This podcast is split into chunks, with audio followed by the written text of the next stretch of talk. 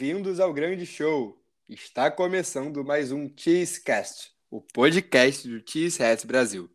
As principais notícias da semana do Green Bay Packers da NFL, além da opinião da melhor qualidade, tudo isso em um só lugar.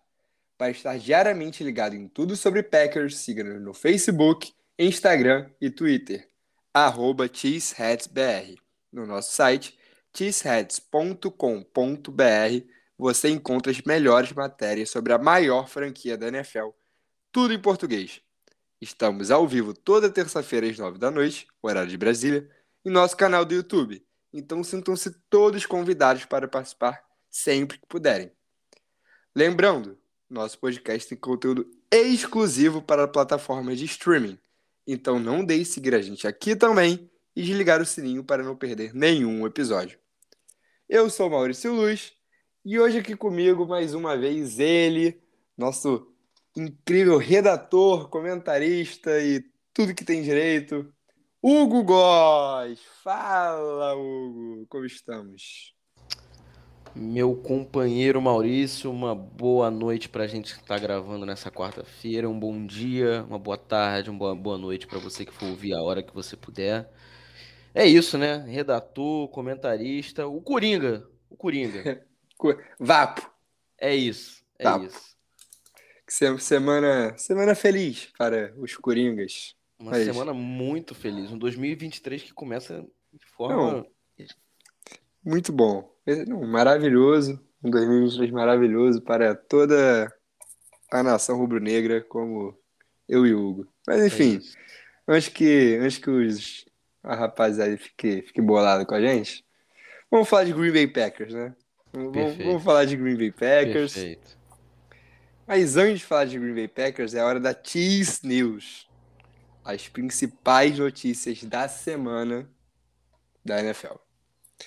E número 1, um, foram definidos os horários da semana 18, a última semana da temporada regular, e o Green Bay Packers receberá o Detroit Lions no Sunday Night Football, valendo uma vaga nos playoffs. Hugo, o Green Bay Packers sob os holofortes na última semana.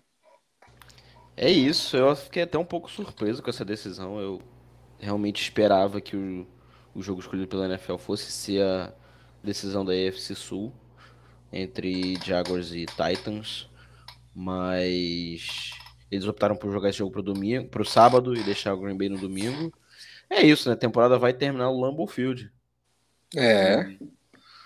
Começo de ano gelado, aquele jeito que a gente gosta de acompanhar a NFL. É isso, cara. É, eu também me surpreendi, até porque esse jogo, se Seattle vencer, esse jogo pro Lions só vai eliminar os Packers. Pois é. É verdade. Mas, enfim, Green Bay joga por uma vitória para ir para os playoffs. Sob os holofortes, a gente sabe que o Rodgers no prime time é o Rodgers do prime time, né? Não tem igual. Exatamente. E na Frozen Tronda, como você falou, é diferente, então expectativa lá no alto. E você falou da, da decisão da AFC Sul. E número 2, o Tennessee Titans anunciou que o quarterback Joshua Jobs será o titular no sábado contra o Jacksonville Jaguars. Maluquice. Isso para mim é maluquice. Cara, assim, é, tirando questão de qualidade e tal, você botar ali em comparação o Malik Willis com o Josh Dobbs, se você não achar que tem tanta diferença, pô, um, é um, é um é novo, né, cara? Você, o outro você meio que já sabe o que ele vai te apresentar e o outro tá em desenvolvimento. Eu acho essa escolha assim. O Mike Vrabel acerta muito no Tennessee Titans, mas nessa aí ele, para mim, ele errou rude. É assim, o Joshua Dobbs até jogou o último jogo, foi, foi ok. E eu acho que, cara, eu acho que ele não confiou no Malik Willis para um jogo desse tamanho. Até porque o Malik Willis também não apresentou muita coisa. Mas eu concordo, não sei se o Joshua Jobs vai, é, vai entregar. E é o que você falou, né, cara? Um cara jovem, às vezes é bom colocar ele já no jogo de decisão. Até porque não é como se o Dobbs fosse fazer a diferença muito grande. Mas enfim, vamos ver aí, né? Jogo no sábado à noite, valendo vaga também no playoffs. Número 3, o quarterback calouro Sam Howell será o titular do Washington Commanders na semana 18 contra o Dallas Cowboys. O Washington já é eliminado e Dallas é, jogando, podendo ainda ser a seed 1 da, da, da NFC, dependendo do resultado do Philadelphia Eagles. É isso. É, o, o, o, Ron Rivera ele tá muito perdido no que ele tem que fazer no Commanders, né? Depois que ele botou o Carson Wentz lá de novo, sendo que o, o Taylor Heineken tava vindo bem, tava vindo trazendo. Se o Washington estava brigando por playoffs até aquele momento, era muito por causa do Taylor Heineken. E trazer de novo o Carson Wentz de volta não fez o menor sentido. Agora a temporada já, já foi de ralo. Vai testar o, o QB calouro para ver se tem alguma coisa muito diferente nele, que ele ainda não tenha visto. É, é, cara, eu não entendi quando ele trouxe o, o Carson Wentz para é, para ser titular na última partida. Deu no que deu, né? Que o jogou muito mal, perderam pro Browns. Melhor pro Packers, né? Que agora só depende é. dele para ir pro playoffs. É, mas enfim, acho que é isso. Vamos ver se um quarterback jovem consegue mostrar alguma coisa. Apesar de eu achar que, que o Washington vai atrás de um quarterback no draft. Número 4, é, a gente vai falar de um assunto muito sério para fechar aqui, atualizações um pouco sobre o caso da Mar Hamlin. É, até o momento que a gente sabe, é, quarta-feira à noite, é que ele segue entubado, é, em estado crítico, mas apresentou sinais de melhora. Ele antes estava respirando 100% com a ajuda de aparelhos, agora ele respira 50% é, com a ajuda de aparelhos. Não é uma situação confortável ainda, mas é um quadro de melhora. É, o mundo da NFL está voltado para é, para a situação do Hamlin e a gente aqui também na torcida para que ele se recupere. Cara, é uma tragédia, né? E a gente espera que, que ele consiga sair, consiga sair dessa bem.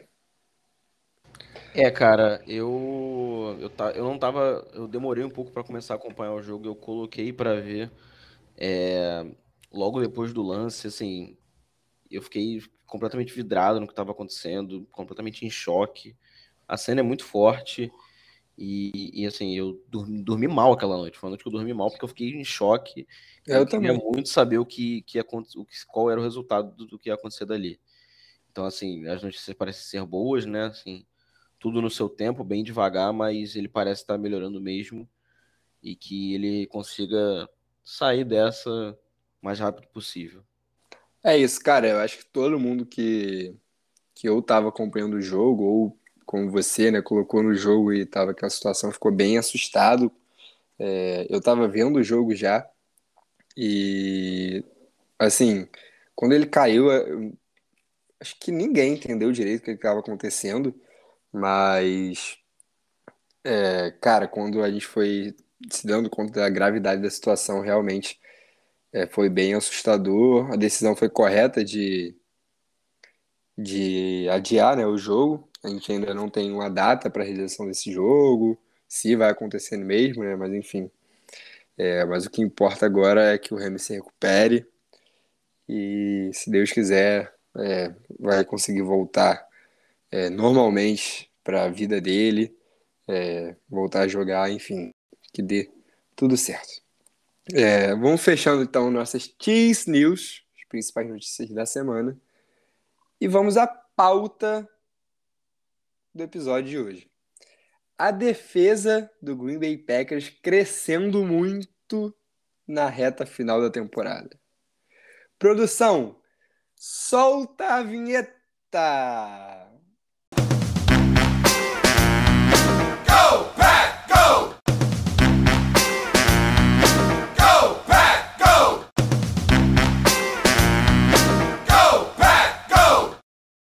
Vamos lá, Hugo. Vamos falar sobre essa defesa do Green Bay Packers, que parece que saiu da água para o vinho nesses últimos jogos, cara. É, nessa sequência de vitórias né, do, do Green Bay Packers. Uma defesa muito criticada no começo da temporada. É, o Joe Barry é bem criticado, inclusive por nós, né? também não vou dizer que sem razão, mas bem criticado, mas é uma defesa que parece que tá entrando nos eixos. É isso, Joe Barry que eu jamais critiquei. Jamais critiquei. Estamos vendo Joe Barry Greatest Hits agora no Green Bay Packers. Professor Muito... Joe Barry, acreditamos na sua inocência. É isso, exatamente. Exatamente isso. Mas, cara, é... fora de brincadeira, a defesa melhorou bastante mesmo. E... e com algumas mudanças, não só de esquema, mas de peça, né? A gente perdeu o Stokes, né, que tá fora. É... O Savage saiu. Tem, tem tido mais alguns snaps agora recentemente, mas ele ficou fora, assim, de jogos de jogar um, dois snaps. É, mais recentemente o Jim Lowry também se machucou. E incrivelmente, a gente, sem o Russian Gary, a gente achou que a defesa ia terminar de ser uma, uma coisa horrível e ela, sim, o nosso pass melhorou até de certo ponto. Não acredito que tenha sido por causa da saída do Russian Gary, longe disso. Mas quem entrou também tá prestando bem, né? O Inagbert tá entrando muito bem, tem jogado muito bem. E tem sido uma, assim, para um calor de que quinta rodada, né? Excelente, Isso. tem produzido muito bem. Não, e assim, a, é, os jogadores também é, por dentro da linha, né? O Kenny Clark é, jogando melhor. O Jaron Reed, cara, jogando muito bem nos últimos jogos já, também. É, a gente vê um aumento de produção geral. É, a gente pode falar aqui, por exemplo, dos turnovers, que tem sido talvez a principal diferença é, nessas últimas semanas. Nos primeiros 12 jogos da temporada, o Green Bay forçou 12 turnovers. Dos últimos quatro, o mesmo número, 12 turnovers, uma média de 3 por jogo. São, são nove interceptações e três fumbles é, nesse, nesses últimos quatro jogos. Cara, uma, me uma melhora três vezes. Melhor, sim, né? Sim. E, cara, é, isso eu não vou assim, lembrar números exatamente, mas eu lembro que nessa primeira metade, sim, mais da primeira metade, né? Esses dois terços de temporada, eu lembro que eu vi alguns insiders falando sobre a defesa e como era uma tendência das, das defesas do Matt LaFleur, de sempre que o time conseguia forçar turnover, é, Green Bay Packers, o Green Bay conseguia vencer os jogos, assim, conseguia ter uma, essa margem positiva, isso se, se traduzia em vitória. E a gente não estava conseguindo, assim, nem ter turnover, nem conseguir as vitórias. E assim, agora é como a gente falou, são médias de três por jogo e as vitórias estão vindo. Então, é o segredo, né? Turnover, é, margem de turnover positiva, a vitória vem. É, cara, e é aquela coisa, né? Turnover é essencial pro jogo, cara. Você, primeiro que você não deixe seu adversário marcar pontos. Segundo que você recupera a bola pro seu ataque, é, muitas vezes em uma situação já mais favorável. É, e no caso do, do, último jogo, teve até uma pick six é, do, do Daniel Savage, que é a defesa produzindo pontos. Então, Sim. então cara, é essencial. É, a defesa de Green Bay realmente, é, como posso falar, é, assumindo uma responsabilidade, né? É, a gente viu, por exemplo, um jogo contra Miami, que a defesa não cedeu pontos no, no segundo tempo, e nos últimos três drives de Miami, é, teve três interceptações em cima do Tua Tagovailoa que ganharam o jogo para Green Bay. Sim. Então, assim, realmente, é, a gente falava muito na, na off-season sobre esse time ser baseado na defesa, sobre é, o Green Bay tá montando um time defensivo, digamos assim, até o, o Aaron Rodgers brincou que agora Green Bay era um time pautado na defesa, e chegou a temporada, não foi bem assim, a defesa não, não correspondia às expectativas, mas agora parece que realmente Green Bay é um time pautado na sua defesa. É. Essas primeiras 12 semanas o Green Bay não era pautado por nada, né? Esse é, é a, verdade. Não é tinha essa. defesa nem ataque, nem special teams, a gente não tinha absolutamente nada. Mas realmente a defesa, assim, tem conseguido é, marcas impressionantes. Contra a Miami foi foi um jogo assim espetacular que, que o time fez no segundo tempo. Mostrou ajustes, né? O que é importante também. Sim. Não só jogar bem, mas mostrar ajustes. É, sofreu no primeiro tempo e conseguiu reverter isso bem no segundo. É, e contra a Minnesota, assim, A gente sabe que a defesa de Minnesota não é das melhores, mas a gente achava que podia ser um jogo bem uma espécie de tiroteio, né? E assim, Green Bay conseguiu anular completamente o ataque de Minnesota. É, e por exemplo, Minnesota conseguiu é, 14 pontos já quando não valia nada. Sim, sim. Então, assim, é, basicamente pelo jogo todo, a defesa de Green Bay tinha cedido 3 pontos, acabou cedendo dois touchdowns ali já depois do jogo resolvido. É, e a gente, é, falando sobre pontos, né? A gente fa já fazemos a divisão aqui dos primeiros 12 jogos, que eram 23,6 pontos cedidos. É, esse número até puxado um pouco para cima pela sequência de cinco derrotas que o Green Bay teve, que foi uma média de 23,8. E é, nos últimos quatro, que a gente está olhando aqui, 17 pontos cedidos por jogo, sendo que no último jogo ainda teve esses pontos já no garbage time, né, digamos assim. Então, assim, cara, é uma defesa que é, provoca turnovers, que cede poucos pontos e principalmente é, não cede pontos é, quando mais precisa, né? Sim, sim, exatamente. E, e, e, como a gente falou, né, passa muito por certos ajustes que foram feitos na defesa, né? É, até aproveitando como é, a gente teve dois jogos contra a Minnesota, a gente pode fazer exatamente essa, essa, essa relação. É, eu peguei aqui uma, um dado contra na, na semana 1 contra a Minnesota, o Jair Alexander ele teve frente a frente com o Justin Jefferson em 12 de 33 rotas, 33, 36%. Na última partida agora do dia, dia primeiro, foram 65% das rotas. Então, 15 de 23, isso no primeiro tempo. Então, assim, já mostra como o Green Bay conseguiu se ajustar e entender onde são as suas, suas seus pontos positivos e seus pontos negativos. Pois é, e o Jerry Alexander, cara, que ele anulou o Justin Jefferson nesse último jogo, né? E, e ele entrou na mente do Justin Jefferson totalmente, cara. A gente viu é, diversos lances que o Justin Jefferson parecia irritado é, com a marcação e com as provocações do, do Jerry Alexander. Eu vou confessar um negócio aqui. O Jerry Alexander fez o grid no primeiro quarto eu fiquei nervoso. Eu falei, Você achou que ele ia tomar 200 jardas depois É, disso. eu já falei, meu Deus do céu, agora, agora ele vai tomar 200 jardas, vai passar... Irmão, o cara botou na mesa e falou, eu sou o homem, pô. E acabou. Ele acabou com o Justin Jefferson. Teve um lance que a jogada nem era pro Justin Jefferson, que o Alexander tava pressionando ele na linha de scrimmage, que ele deu um empurrão que o Justin Jefferson não entendeu absolutamente nada. Não, saiu batendo capacete, bateu o capacete no árbitro. Pô. Foi, foi. Ele tava ai, completamente perdido. E assim, só pra gente não ficar falando só do, do Jay Alexander, eu queria também destacar, cara, o Russell Douglas, nos últimos jogos, ele é um absurdo, pô.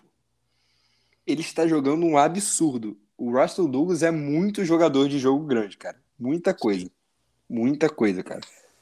É, assim, dar esse destaque para ele, porque a gente é, fez até um episódio aqui, se não me engano, com o João sobre alguns jogadores que que estavam devendo, é, que não estavam correspondendo às expectativas. A gente falou um pouco sobre o Russell Douglas, que tinha renovado o contrato, que não estava no mesmo nível da temporada passada.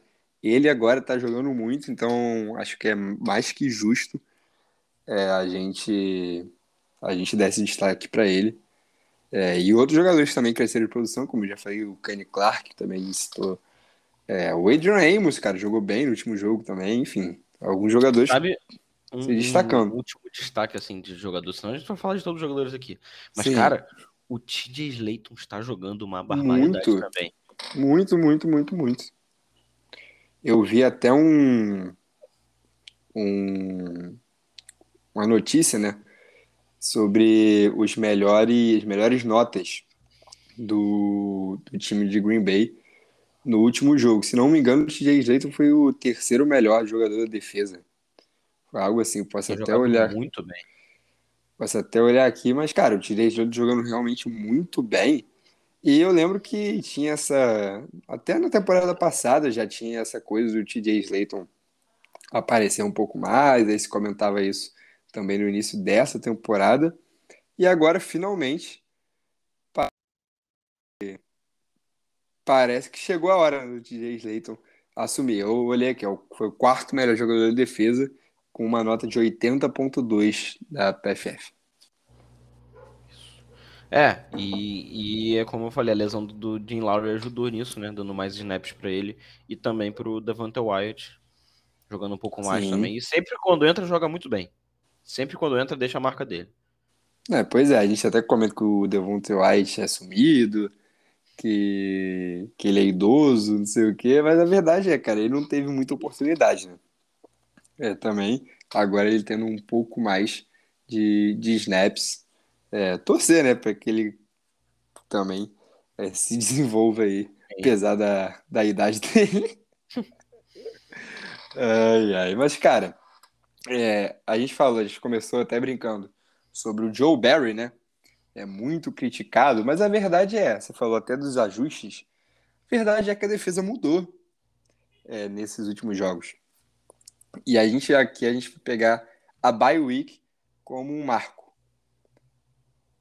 Até a bye week, a bye week foi na semana 14, né? Então, os primeiros 13 jogos, é, Green Bay tinha como, como porcentagem de cobertura é, 4% dos snaps em cover 2.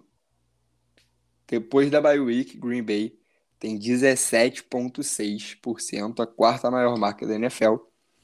E em cover 6, é 7,7% antes da bye week.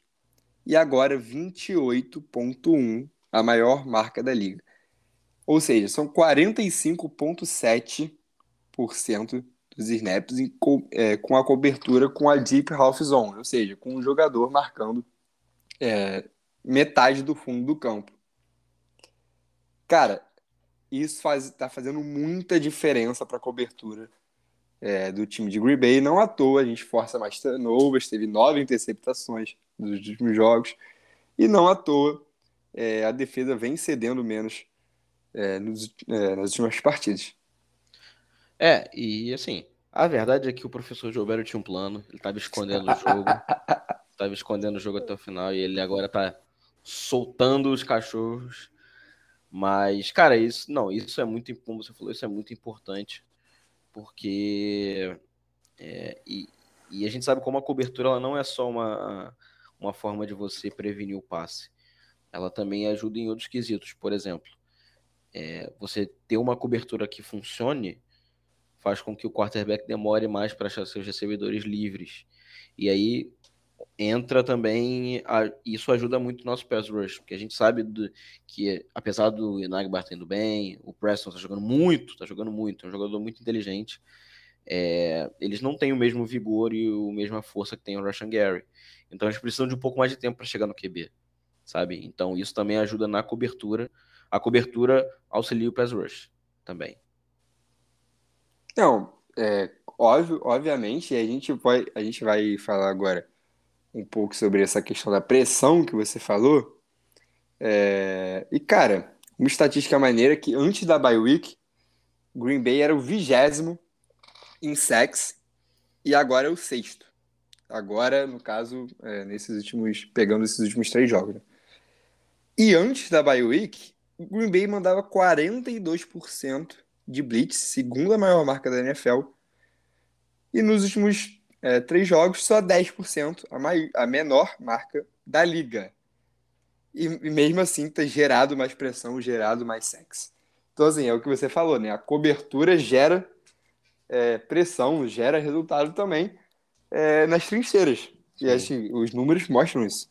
E uma defesa que consegue pressionar e ganhar muito sexo com quatro jogadores é o sonho de qualquer coordenador defensivo, né? Não.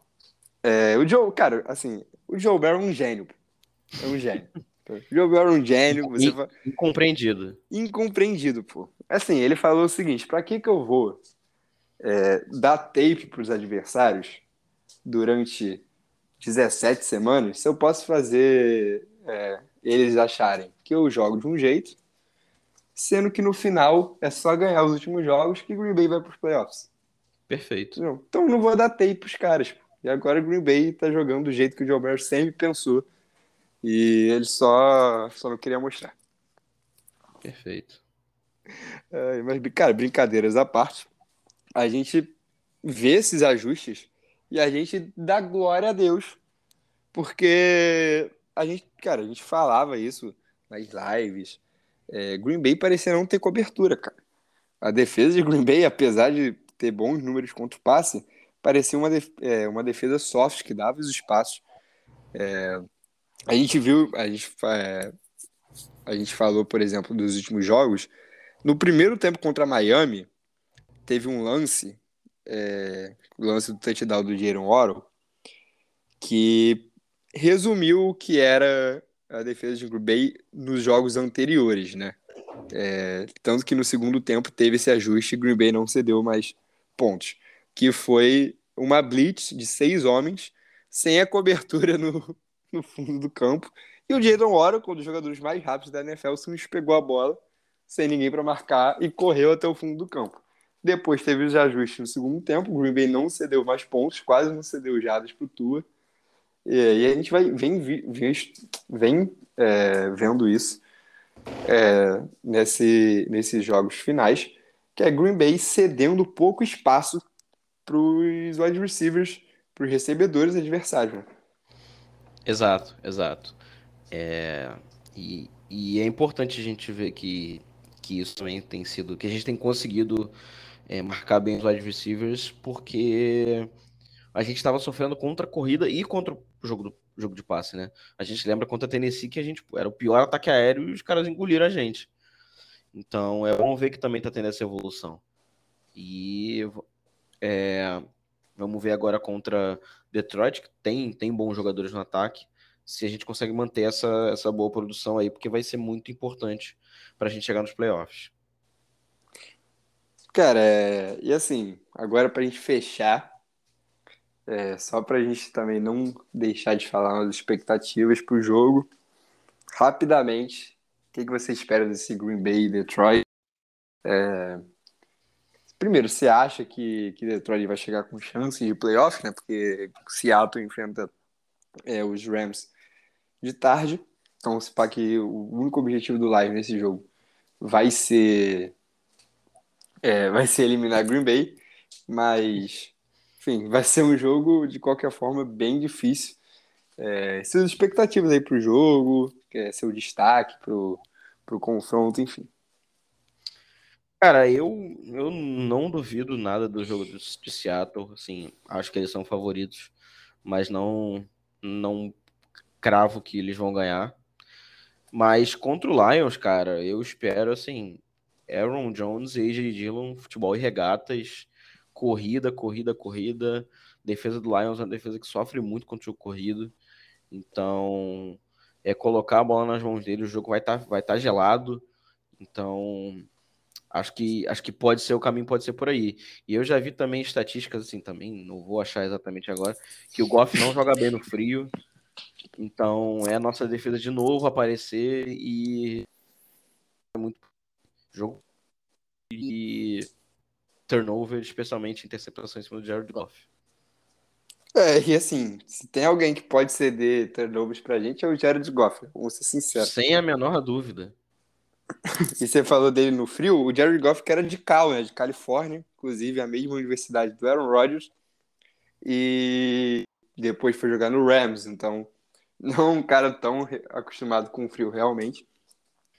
É, e assim, Green Bay tem que tirar vantagem disso, mas no ataque eu concordo com você. Acho que é, Aaron Jones e AJ Dillon, principalmente estando frio, apesar do Roger estar acostumado, né? Mas vai ser é, um bom cenário para a gente correr com a bola. E, cara, a gente viu isso no último jogo. O Green Bay correndo com a bola consegue controlar melhor é, o que está acontecendo em campo. É, você controla melhor o relógio, controla melhor as descidas. Então acho que isso, isso num jogo tenso, num jogo nervoso, é, decisão para ir para os playoffs, já é play, assim, vamos ser sinceros, para Green Bay esse jogo já é um jogo de playoff, cara. Tem umas três semanas que tem sido jogo de playoff, é, né? Já tem umas três semanas que tem sido jogo de playoff. Então, assim, perdeu, tá fora, ganhou, continua. Então, assim, é exatamente o que é um jogo de playoff. Então, para Green Bay, já é mata-mata e o time tem que entrar com essa mentalidade, é, tem que é, entrar consciente do que está fazendo e é confiar de que Matt LaFleur e seus comandados vão sair com a vitória rumo ao Wild Card.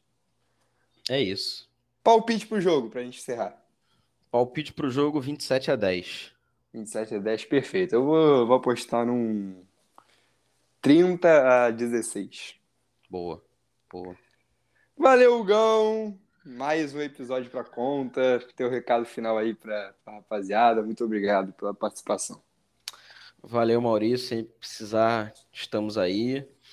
E é isso, vamos torcer para mais uma vitória. Chegamos nesse wild card aí completamente impensado. Sim, eu já tinha dado como perdida a temporada há muito tempo atrás. É... Sou um homem de pouca fé. e... e é isso, conseguir chegar nos playoffs para Green Bay já vai ser uma, uma vitória incrível.